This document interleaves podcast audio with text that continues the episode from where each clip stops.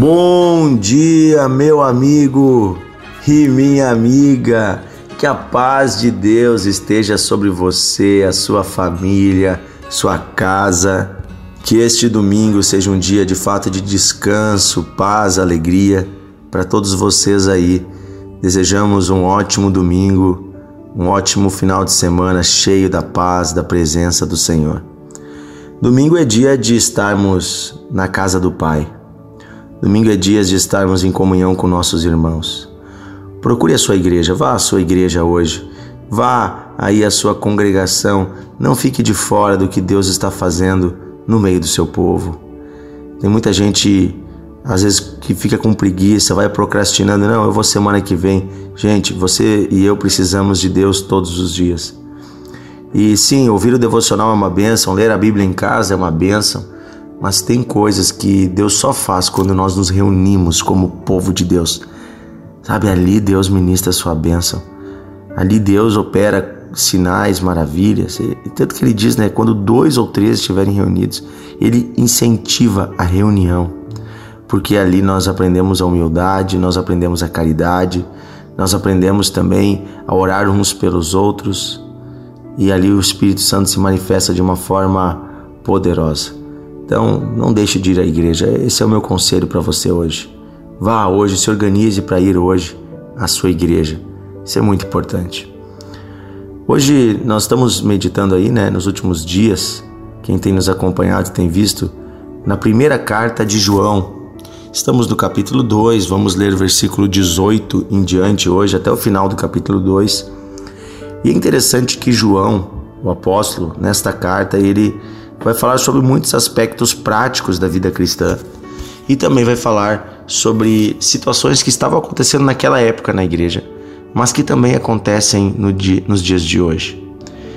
Ele vai falar sobre o anticristo, mas também sobre os anticristos, pessoas que se levantam contra Jesus Cristo, homens que pregam contra a verdade, pessoas que negam a Deus. Desde aquela época, desde o início da igreja, Satanás tem enviado por meio do seu povo pessoas mentindo contra Deus. Pessoas, inclusive, com aparência muitas vezes de cristãos, mas que trazem ensinamentos falsos. E aqui João vai trazer uma correção. Nós vamos ler esse texto, você vai ver. Ele vai trazer uma correção para a igreja e um, um, um olhar atento, dizer, estejam atentos e ele vai nos lembrar que os dias estão acabando. Ou seja, que em breve o nosso Senhor Jesus vai voltar para buscar a sua igreja, vai voltar para reinar sobre a terra, mas que até lá virão muitos falsos cristos, como já vieram. Pessoas dizendo ser Jesus, pessoas uh, dizendo mentiras contra Jesus, inclusive mentindo, dizendo que Jesus não vai voltar. É interessante que até no meio da igreja existe uma teoria, né, uma teologia que diz isso, que o reino de Deus já é agora, já estamos vivendo o reino de Deus e que Jesus não, não vai voltar. Isso tudo nós sabemos que são mentiras porque a Bíblia é muito clara nas suas promessas. E o Espírito Santo também revela ao coração de quem pede a Deus sabedoria. Então vamos ler 1 João, capítulo 2, versículo 18 em diante. Eu vou lendo pausadamente depois vamos trazer algumas explicações. Ele diz assim: Filhinhos, já é esta a última hora.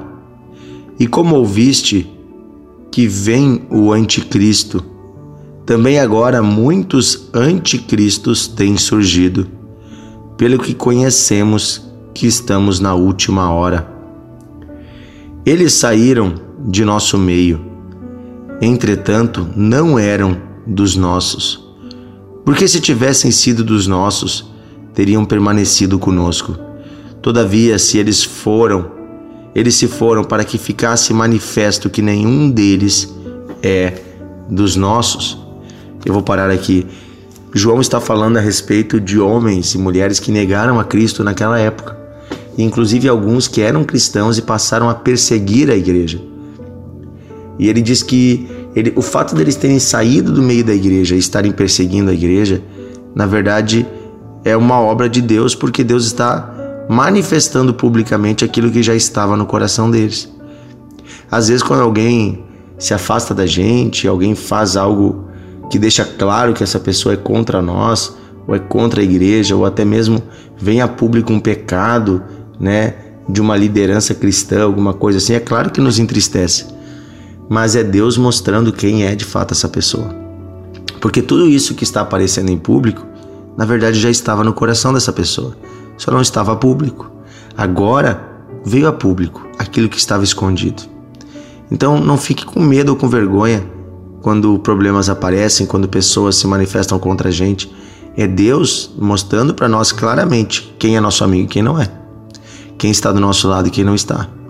Quem é cristão de verdade e quem não é. Depois diz assim no versículo 20: E vós possuís a unção que vem do Santo. E o Santo aqui é com S maiúscula de Deus. E todos tendes conhecimento. Não vos escrevi porque não saibais a verdade, antes porque a saibais a sabeis, e porque mentira alguma jamais procede da verdade. Quem é mentiroso? Senão aquele que nega que Cristo, Jesus é o Cristo? Este é o anticristo, o que nega o Pai e o Filho. Todo aquele que nega o Filho, esse não tem o Pai. E aquele que confessa o Filho tem igualmente o Pai.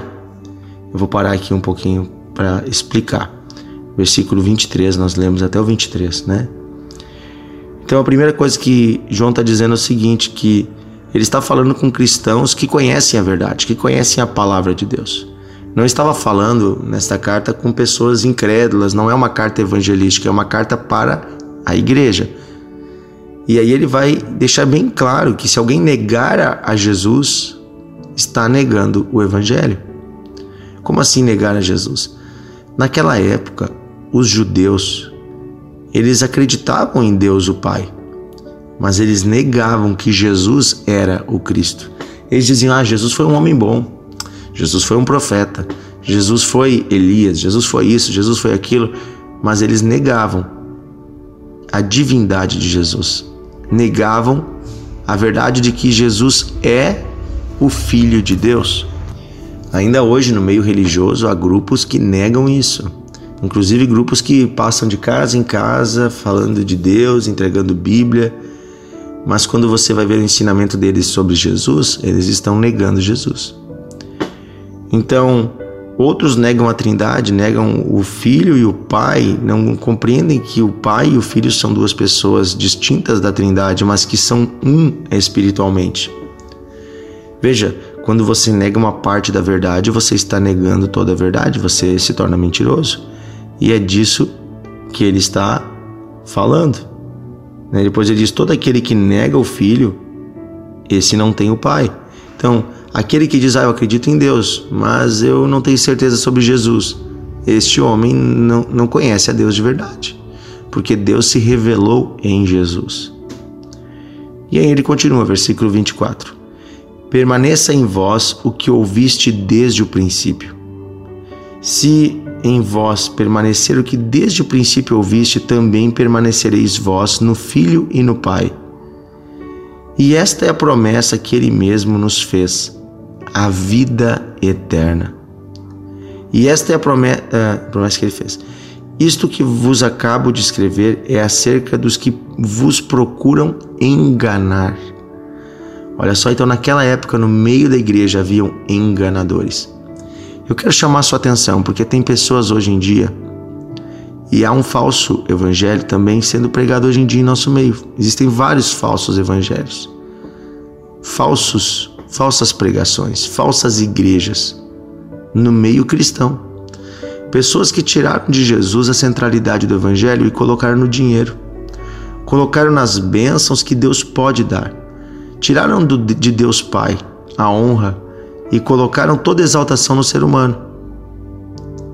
E tudo, tudo que eles falam a respeito de nós, do que nós podemos ser, do potencial que nós temos, de quanto Deus nos ama, como nós somos especiais, como nós somos importantes, como nós podemos ser abençoados, como nós podemos ter dinheiro, como nós podemos isso, nós podemos aquilo. Quando na verdade você vai ler a Bíblia, ela fala sobre Deus, como Deus é bom, como Deus é fiel, como Deus é maravilhoso. E sim, em Deus nós nos tornamos novas criaturas. Em Deus nós somos redimidos. Em Deus, em Cristo, nós somos restaurados. Não estou dizendo que o Evangelho não promete bênçãos, mas estou dizendo que um, um, Evangelho centrado na bênção não é um Evangelho verdadeiro. Se, se João escrevesse essa carta hoje, ele ia, ele ia certamente falar disso, porque estas são as falsas doutrinas que estão enganando pessoas hoje. Pessoas vão a igrejas hoje e voltam com uma rosa ungida para tirar os demônios da sua casa, um sabonete santo para lavar os seus pecados. Pessoas voltam com um envelope pela bênção, sete envelopes para você colocar sete ofertas para receber uma bênção. Pessoas voltam com muitos amuletos das igrejas hoje, quando na verdade apenas uma coisa é necessária: que você receba Jesus no seu coração e aí a bênção habita dentro de você. O preço já foi pago na cruz, o sacrifício já foi feito, você apenas precisa andar com Cristo. Em santidade, buscando ao Senhor, ser cheio do Espírito Santo e as bênçãos acompanham você. Então, cuidado hoje com os falsos ensinos. E aí no versículo 27 ele diz: Quanto a vocês, a unção dele, que dele recebeste, permanece em vocês, e não tendes necessidade que ninguém vos ensine. O que, que ele está falando aqui, gente? De ensinar algo novo, algo diferente do que está na Bíblia. Porque naquela época eles já tinham recebido o ensino dos próprios apóstolos.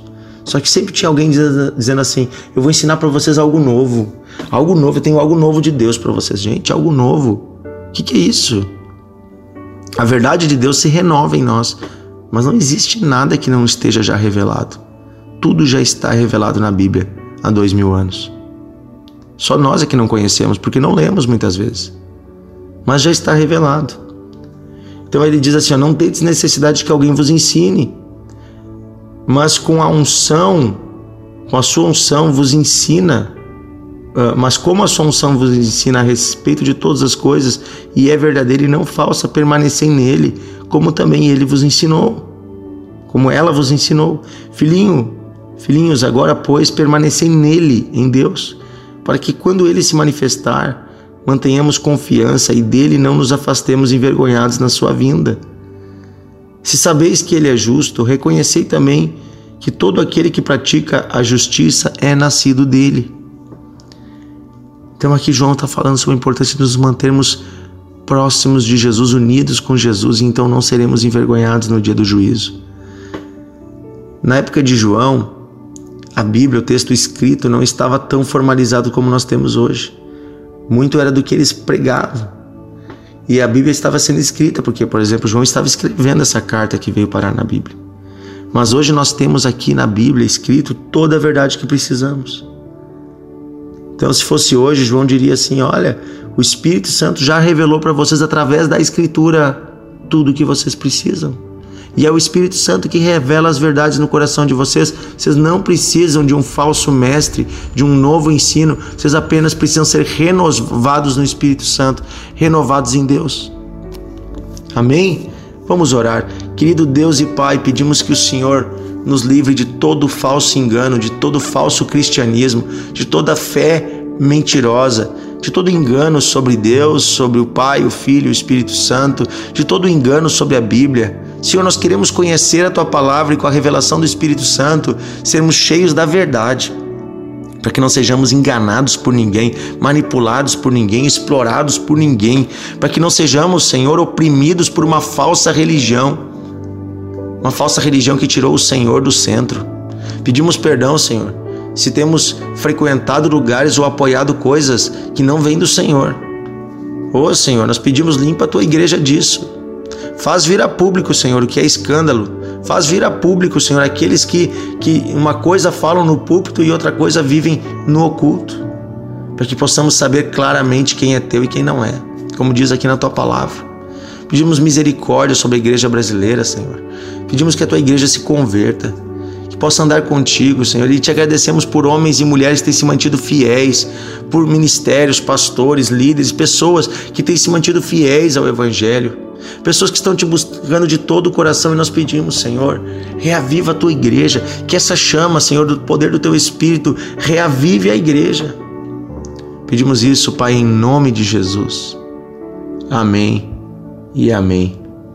Que Deus abençoe você, meu amigo e minha amiga. Compartilhe o devocional. Esta palavra você precisa mandar no seu grupo da igreja, no seu grupo dos amigos, lá no seu grupo da família. Você tem que mandar essa palavra para um monte de gente, convidar as pessoas para entrar no grupo, nos procurar no Spotify lá, devocional de fé, no Deezer, Amazon Music, todos os lugares. Um grande abraço e até amanhã. Deus abençoe.